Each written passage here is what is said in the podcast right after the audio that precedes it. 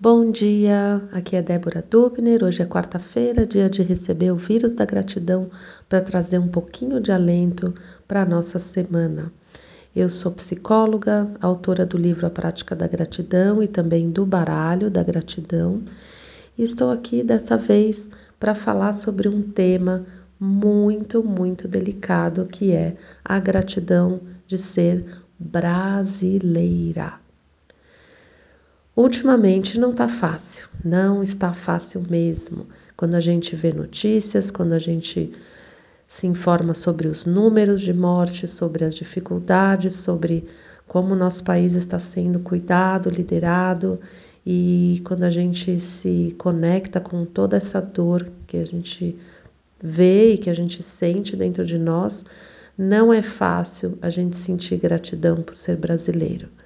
Mas é nos momentos mais difíceis, nos momentos de maior desafio, aonde a gente precisa praticar. Porque quando tudo está bem, é mais fácil, a gente não precisa tanto.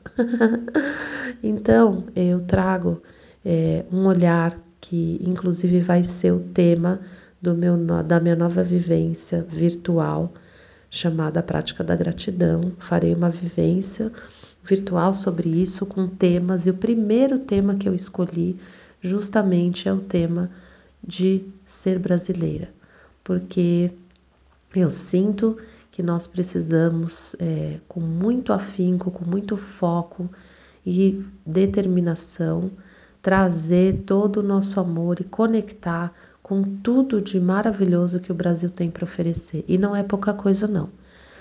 É, nós temos, assim, em primeiro lugar, a alegria do brasileiro que por mais que a gente esteja passando por coisas tão difíceis e não faz pouco tempo, já faz muito tempo, é, nós conseguimos perceber assim que o brasileiro tem uma força de vida, uma fé, uma capacidade de criar, de rir, de, de, de criar situações para poder lidar com as dificuldades, que é incrível. Então, o povo brasileiro tem um coração gigante, o povo brasileiro se abraça, beija, sorri, traz alegria, acolhe. Claro que eu não estou falando de todo mundo, é claro que isso não é generalizado, mas a, a marca do povo brasileiro, que é muito conhecida e falada por, pelas pessoas de fora do Brasil, é a alegria, né? essa capacidade de se reinventar. E isso aparece também nesses tempos de pandemia, com certeza. É, muitas pessoas, muitas iniciativas estão acontecendo para apoiar, né, como os hospitais de campanha e muitas pessoas individualmente criando grupos para levantar dinheiro, para poder é, comprar mantimentos para os mais necessitados e pessoas que conseguem ajudar seus vizinhos, é, seja comprando alimentos, indo no supermercado para uma pessoa idosa, nós temos essa essa essa vocação para generosidade e para o acolhimento. Então isso é muito lindo no Brasil. E não é apenas isso, isso é só um pequeno saborzinho que eu estou trazendo. E ao mesmo tempo a nossa natureza maravilhosa que não vou entrar nos detalhes agora do que estão fazendo com as nossas florestas, mas o que nós temos de clima, de mata, de floresta, de, de, de oceanos, de rios, de água, nós somos assim um país extremamente abençoado com as frutas, com as flores, nós temos uma natureza única.